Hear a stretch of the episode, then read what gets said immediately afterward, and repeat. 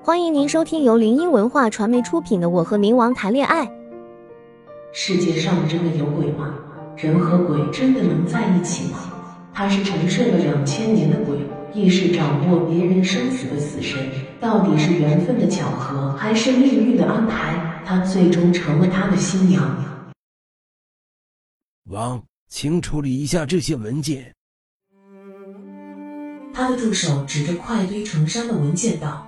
宫梅歪着身子，用手撑着头，眼眸望着远方，不知在思索什么，脸上是满脸的温柔。他的媳妇什么时候才可以过来叫他回家吃饭啊？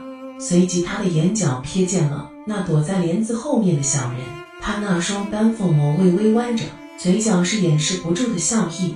只是一眨眼的功夫，他便不见影子了。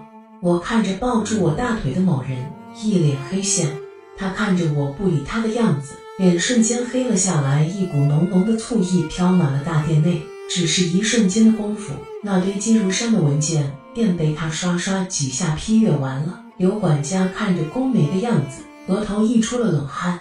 怎么想红杏出墙吗？是我动不了腰了，还是你需要调教了？